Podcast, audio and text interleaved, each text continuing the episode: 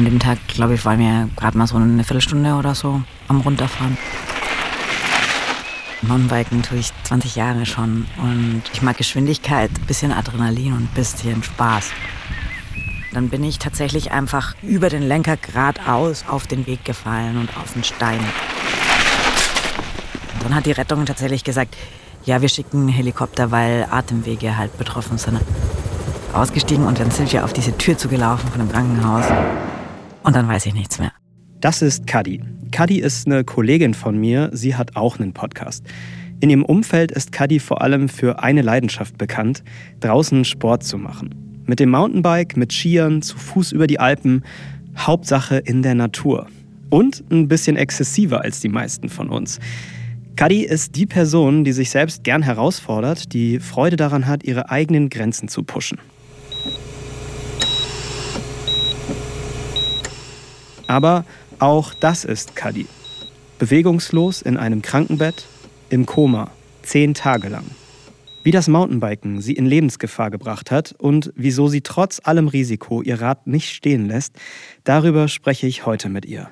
Und auch, wie sie mit den Folgen des Unfalls lebt. Denn Kadis Stimme hat sich komplett verändert. Von so plötzlich alles, was dich bis gestern glücklich gemacht hat, morgen vielleicht nicht mehr funktioniert. Hin zu in diesem ich sitze in einem Heli und fliege davon Moment, äh, hätte er glaube ich nicht gedacht, dass es so wird, wie es dann wurde. Ich bin Frank und in dieser Folge geht es darum, was das Leben lebenswert macht. Also, was sind wir bereit auf uns zu nehmen, aufs Spiel zu setzen, um schöne Momente, Erfüllung und unseren Flow zu finden? Und wieso gehen da manche mehr aufs Ganze als andere? Das ist die Frage. Ein Podcast von Funk. Am Anfang würde es mich interessieren, wie es dir mit dem Gedanken geht, dass du dieses Jahr vielleicht nicht überlebt hättest? Es gab so eine Situation, die ist gar nicht so lange vor meinem Unfall gewesen. Das war vielleicht einen Monat vorher oder so. Und da war ich mit einem sehr guten Freund unterwegs. Wir waren Radlfahren. Wir haben uns darüber unterhalten, dass, dass wir von außen halt oft so das Feedback kriegen, dass unser Leben zu schnell ist und dass wir zu viel machen und dass wir uns selber überfordern und dass wir schon sehen werden, mhm. was wir davon haben und so. Und da haben wir uns so gegenseitig ein bisschen bestärkt in dieser Lebenseinstellung und haben gesagt, ja, aber weißt du, wenn es morgen vorbei wäre, wäre es auch okay. Mhm. Und das sagt sich vorher einfach, das sagt sich auch hinterher einfach, aber ich sehe schon so. Also der Punkt, der natürlich schon da ist, ist halt, dass du dann eh nach so einer Zeit krass an die Leute denkst, denen du halt wichtig bist. Und das wäre natürlich nicht schön vom Gefühl her, die, mhm. die alleine zu lassen. Und klar freue ich mich ja auch, wenn ich jetzt gerade an meine Patenkinder oder so denke, dass ich erleben darf, wie die größer werden und so. Aber wenn du mich fragst, dann muss ich eine Antwort sagen, sage ich, mir geht's damit nicht schlecht. Und mhm. ich weiß es andererseits auch sehr zu schätzen, dass ich so viel Glück hatte. Gehen wir mal zurück zu dem Tag, mhm. an dem das eigentlich passiert ist. Du warst unterwegs mit dem Fahrrad? Ja. Mit dem Mountainbike? Ja.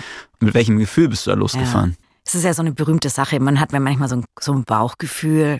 Und dann denkt man rückblickend sich so, meistens. Ja, ne? genau. Oder man denkt dann so rückblickend, ja, eigentlich wusste ich ja, schon, dass das irgendwie ein anderer Tag ist heute. Genau, genau. Mhm. Aber man hat auch voll oft ein Bauchgefühl und dann ist gar nichts, weißt du? Und dann mhm. finde ich das so schwierig, in welchen Momenten. Und gerade wenn du Sport machst und viel Sport machst und manchmal auch ein bisschen drüber gehen musst, um weiterzukommen, natürlich hat man manchmal Angst oder ist sich nicht sicher, ob man das kann. Aber manchmal muss man halt dann sagen, okay, ich weiß, dass ich das kann eigentlich und wenn man es dann macht, denkt man sich, ja, was war ja nichts. Mhm. Und genau, und in den Momenten muss man sich halt so ein bisschen, finde ich, schon über eine Grenze bewegen, die, mhm. die ja vielleicht auch ihren, ihren Sinn hat, aber in dem Fall einem im Weg steht. Aber an dem Tag war schon, also so rückblickend war schon so, dass man sagen kann, ah, irgendwie habe ich es gewusst.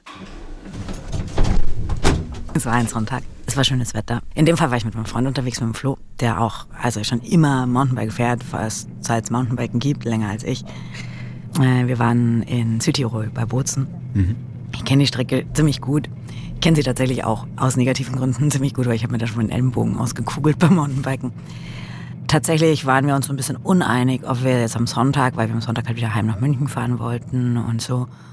Und dann war auch noch Mountainbike-Weltcup, den wir uns im Livestream anschauen wollten. Und dann wussten wir, okay, da müssen wir um zwölf, vier Stunden sein. Und ja, wir waren uns so ein bisschen, machen wir das jetzt noch oder sonst ist es uns eigentlich zu stressig und wir chillen einfach nur. Und dann sind wir da hochgefahren.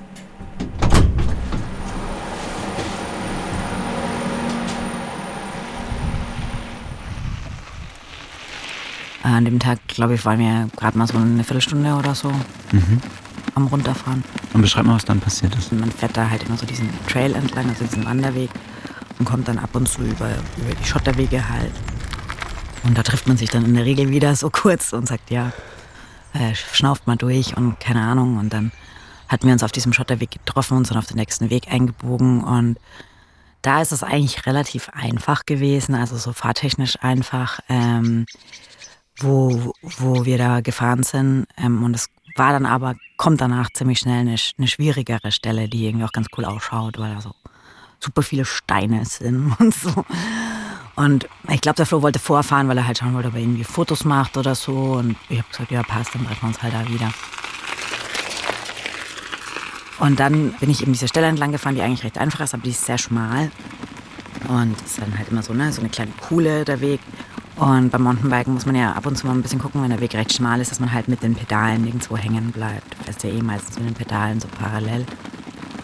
Ja, und irgendwie ist das dann tatsächlich passiert. Also ich bin irgendwie hängen geblieben, frag mich nicht genau wie. Also ich glaube mit dem Pedal und bin quasi über den Lenker geradeaus mit so einem überstreckten Hals auf den Weg gefallen und auf den Stein. Und dann dachte ich erst so, oh fuck. Hab gleich gemerkt, okay, am Hals, das ist irgendwie uncool und habe auch gleich sofort geblutet, weil ich eine Platzwunde am Kinn mir geholt habe. Und im aller, allerersten Moment dachte ich so, scheiße, jetzt ist da irgendwie irgendwas am Hals offen und du blutest so arg. Und dann war tatsächlich das Erste, was ich gemacht habe, irgendwie äh, Selfies zu machen oder halt in, mein, in meine Handykamera zu gucken, um zu schauen, ob hier am Hals irgendwie eine offene Wunde ist oder ob das alles zu ist. Mhm. Hast du das Bild noch? Ja, äh, ja, habe ich noch.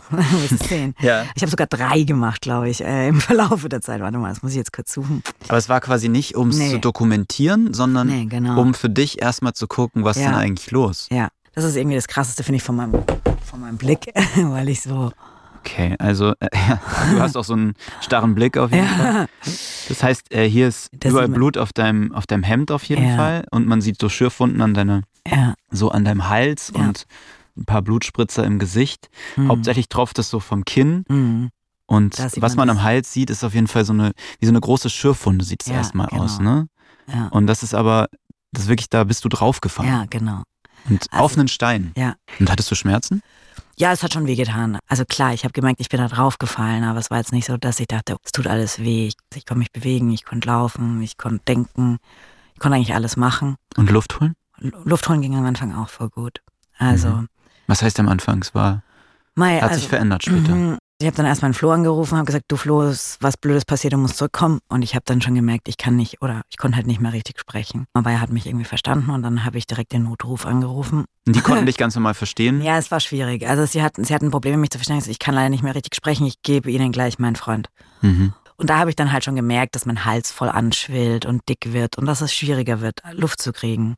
Also dir war auf jeden Fall bewusst, das Ja. ist jetzt kein, kein Kratzer, den man. Nee, ja. genau. Also ich wusste, irgendeine Art von Bergrettung werde ich brauchen.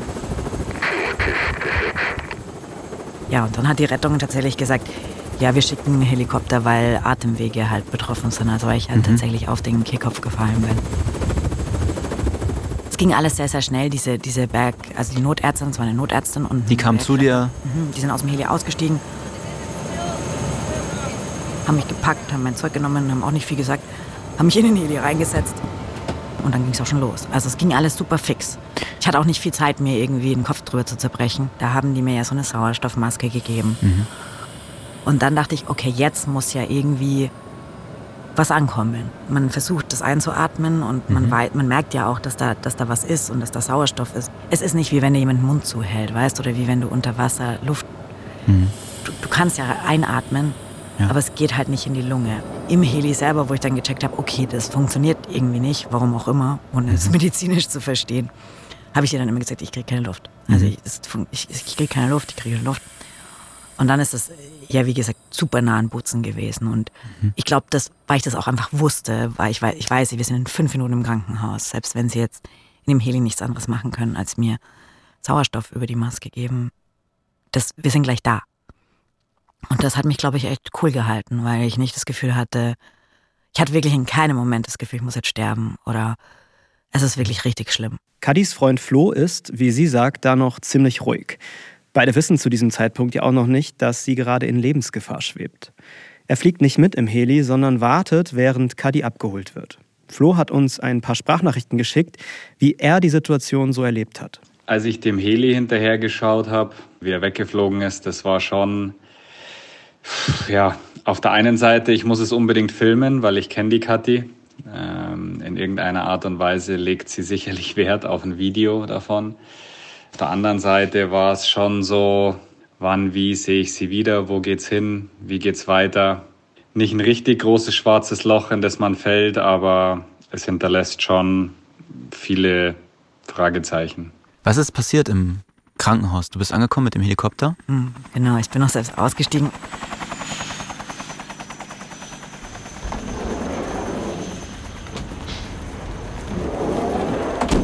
Dann sind wir auf diese Tür zugelaufen von dem Krankenhaus.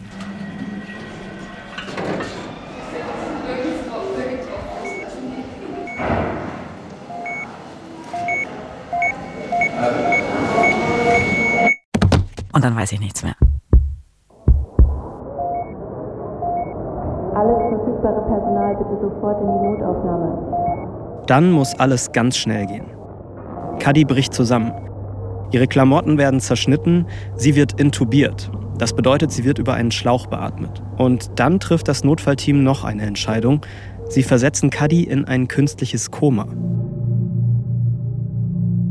Ein Unfall kann auch im Alltag passieren. Aber wer sich ein extremeres Hobby aussucht, der riskiert natürlich ein bisschen mehr. Ich frage mich, was fasziniert Kadi eigentlich so sehr am Mountainbiken, dass sie dieses Risiko auf sich nimmt? Ich finde diese ganzen Outdoor-Dinge das ist ja oft mehr als nur ein Sport, so mehr als ich gehe jetzt zum Squash.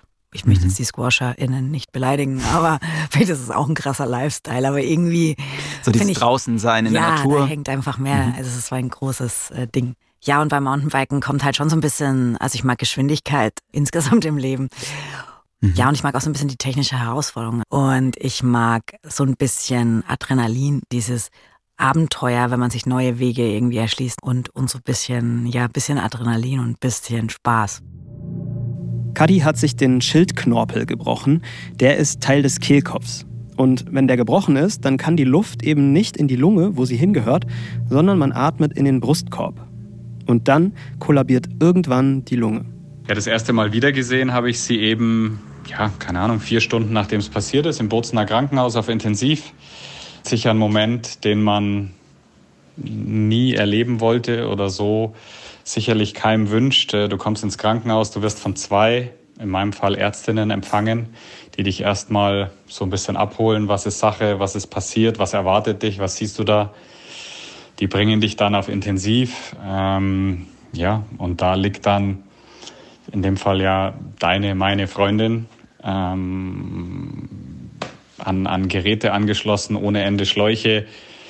Pff, ja, eigentlich nicht, nicht crazy aussehend, jetzt irgendwie, keine Ahnung, Massaker, Blut verschmiert, sonst was, sondern eigentlich fast so ein bisschen friedlich, wie es so klischeehaft oft beschrieben wird, aber ohne Ende Maschinengeräusche, ganz spezielle Geräusche auf Intensiv von, von Geräten, die alles überwachen, was sich schon wirklich einbrennt.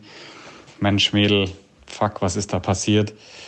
Ähm, wie, wie kann es sein, warum, weshalb, wieso, geht dir da durch den Kopf. Ganz, ganz ja, ätzender Moment eigentlich.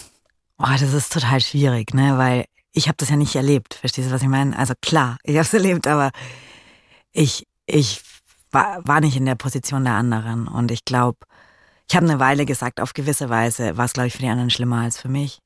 Klar, nur auf gewisse Weise und auch nur in diesen zwei Wochen, aber ja, ich möchte es auch nicht erleben. Also egal bei wem, ob das, egal wer dir nahe steht. Also ich habe ja auch mal ein Foto geteilt davon, wie ich da liege.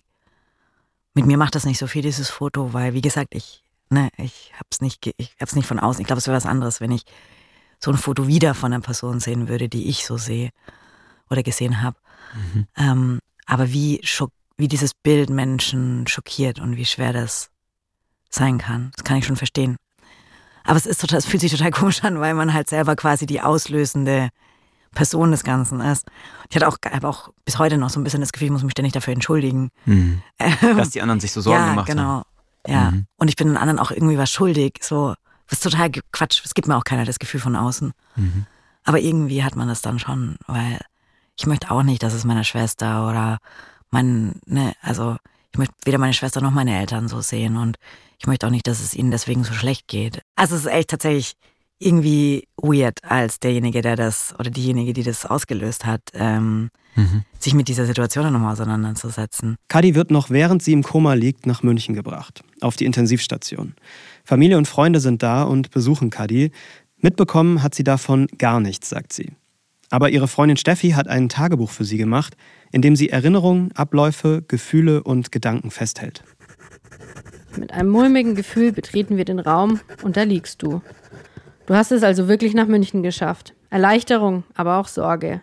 So live sieht das Ganze dann doch nochmal irgendwie dramatischer aus. Mir fallen die blauen Flecken und Blutergüsse natürlich auf. Dein Kinn musste genäht werden. Irgendwie siehst du aus wie du. Ich denk mir noch, was du doch für lange Wimpern hast. Aber dann siehst du eben doch nicht wirklich aus wie du. So ruhig und so verletzlich. Man denkt, du müsstest gleich die Augen öffnen oder lachen. Ich hatte, ich hatte ein bisschen Angst, das zu lesen. Ich habe es, ich weiß nicht, also ich habe es nicht, im Krankenhaus habe ich es noch nicht gehabt, jetzt mir erst danach gegeben. Gott sei Dank, im Krankenhaus war ich echt noch nicht so ganz äh, wieder klar im Kopf.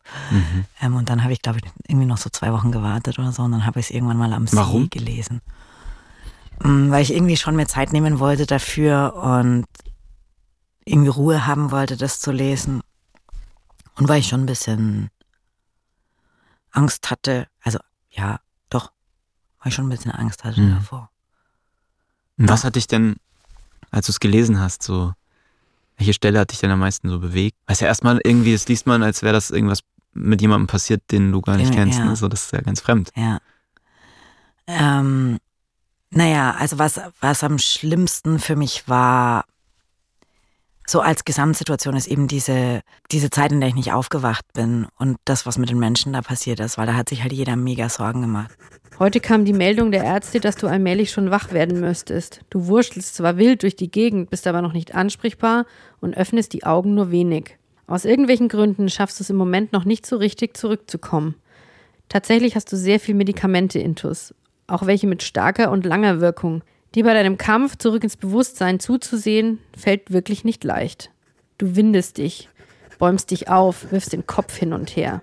Die mussten mich auch im Bett fixieren. Ich hatte hier und hier wirklich über so, das war, meine Handgelenke waren einfach schwarz, mhm. weil die mich so festhalten mussten.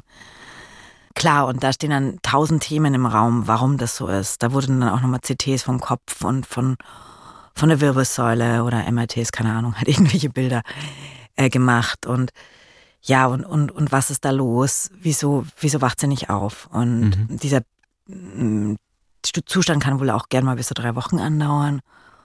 Und ähm, ja, so wie Steffi das da beschreibt oder auch die Fragen, die ihr durch den Kopf gegangen sind in der Zeit, das war für mich schon irgendwie am härtesten, sage ich mal. Aber dann, nach zehn Tagen im künstlichen Koma, wacht Kadi endlich auf. Was war denn das für ein Moment aus so einer langen Zeit? Aufzuwachen. War das so ein Aufwachen, wie man es vom Aufwachen nee. nee, gar nicht. Was, witz, was witzig ist irgendwie. Bei mir ist es eine Erinnerung, dass ich äh, vor, vor so einem Intensiv, wenn du das kennst, weißt du eh, das ist ja alles immer verglast, gell? Und meistens steht die Tür so ein Spalt offen. Und ich sehe mich selber quasi von draußen, vom Gang, in diesem Bett sitzen und aufwachen. Und siehst du dich da so langsam aufwachen? So ja. Ja. So, mh, mm, wie man sich so ein bisschen räkelt oder ja, ist das mehr so ein wow, nee, so, man nee, ist so direkt nee. drin? Ja, also man wacht schon langsam auf, aber es ist jetzt auch eher kein so genüssliches Räkeln, sondern eher so, hä? Was war gleich nochmal? Nee, ich muss, ich habe auch, also meine Mama war da und ich habe tatsächlich irgendwie zweimal Mama irgendwie gesagt, also ich habe sie gleich erkannt. Habe aber mega ja, schön, dass gleich jemand da ist, den man so gut kennt. Ja. Ne? Habe aber eigentlich ja nicht reden können. Also ich habe nur äh, Mama mit meinen, meinen Lippen formuliert. Mhm. Und ich glaube, es war auch wichtig für meine Mama und für alle anderen, weil sie halt gecheckt haben, ich check's. Und dann habe ich das Gefühl, dass ich ewig lang einfach nur da saß und geguckt habe. ich glaube, so war es auch. Ich habe äh, die Augen aufgesperrt und habe mir gedacht, hey, wieso sind alle Leute so, waren meine Eltern im Urlaub, die sind so krass braun. Ich habe krasse Farben gesehen am Anfang. Mhm. Also wirklich so okay, wieso schauen alle so komisch aus? das war ein bisschen witzig. Mhm. Ich habe zum Beispiel dann auch irgendwie mich die ganze Zeit angeguckt, weil du checkst, also. Mhm. Man ist halt in so einem ja, deliriumsartigen Zustand, krass. Oder? Ja, und ich konnte auch tatsächlich koordinativ nicht. Also ich konnte mir nicht die Brille aufsetzen oder nachdem ich nicht sprechen konnte, haben halt Leute mir irgendwie ein Handy in die Hand gegeben. ähm, damit ich irgendwie was eintippe. Mhm. Und das Handy war so schwer, dass ich es einfach nicht festhalten konnte. Und schreiben konnte ich auch nicht. Das war irgendwie so krakel, krakel. Mhm. Und ich habe das aber, Gott sei Dank, ähm, nie irgendwie, also ich habe mich nie gefragt, so bleibt es jetzt so. Mhm. Ich war überhaupt nicht in dieser Metaebene, war nicht möglich. Mhm. Ich war echt damit da beschäftigt, da zu sein, ein bisschen zu schauen. Ich glaube, ich habe ein bisschen so ganz nett geguckt und habe mhm. genickt und den Kopf geschüttelt. Irgendwann ist Kadi fit genug, aus dem Krankenhaus entlassen zu werden. Trotzdem bleibt eine große Unsicherheit. Was ist mit der Stimme? Weil Kadi auf den Kehlkopf gefallen ist, fällt ihr das Sprechen schwer. Ihre Stimme braucht sie aber nicht nur für gute Gespräche mit Freundinnen und Freunden, sondern vor allem auch für ihre Arbeit. Zum Beispiel als Host für den Podcast Die Bergfreundin. Welche Gedanken hattest du zu deiner Stimme, dass du wieder ja. sprechen kannst? Natürlich haben ständig immer alle Leute, allen Leuten im Krankenhaus gesagt, die Stimme ist wichtig, auch für den Job. So. Und deswegen waren eher schon alle immer so auf Stimme irgendwie. Und mir hat dann auch immer jeder von den Ärzten gesagt, das wird schon wieder so. Mhm. Deswegen hatte ich gerade am Anfang auch, wo ich noch so krass unter Medikamenten stand, dieses Thema nicht. Dann, wie ich auf Normalstation wieder war, dann habe ich mir echt gedacht, so, ja, aber wieso geht das denn nicht? Ich lag dann nachts mal wach und habe immer meinen Mund angefasst und habe mir gedacht, ja, was, das ist jetzt doch schon noch dasselbe. Mhm. Oder haben sie da auch was gemacht? Also ganz am Anfang, wo ich es noch nicht wusste, wie wird das und wie gut wird sie wieder und man weiß ich bis heute nicht, wie sie, wie, ob sie jetzt so bleibt oder ob sie weiter besser wird.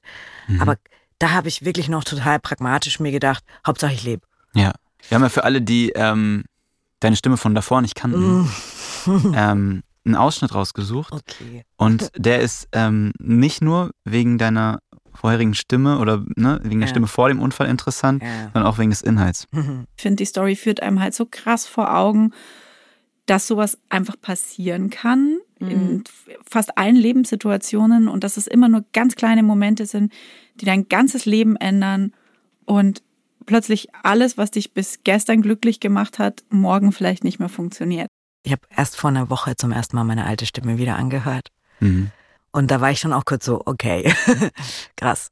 Mhm. Ich höre mich so die ganze Zeit, seit, seit es passiert ist, also seit, oder seit ich wieder sprechen kann. Man selbst gewöhnt sich auch. Ja, mhm. also seit zehn Wochen oder so.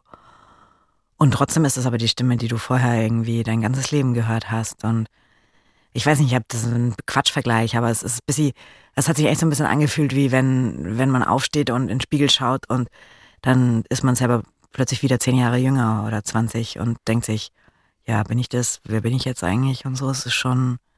Eine Stimme ist ja auch irgendwie ein Teil der Identität. Ja. Ne? Also ja. ich, gerade auch für mhm. Menschen, die in ihrem Job so viel mit ja. der Stimme arbeiten wie wir auch, ne? dass sie, man weiß, es ist irgendwie wichtig, aber es ist auch, man gewöhnt sich dran und man weiß ja auch, dass sich die anderen so dran gewöhnt haben. Ja. Irgendwann kamst du sicherlich irgendwie zu dem Gedanken, ich will wieder aufs Rad steigen. Ja.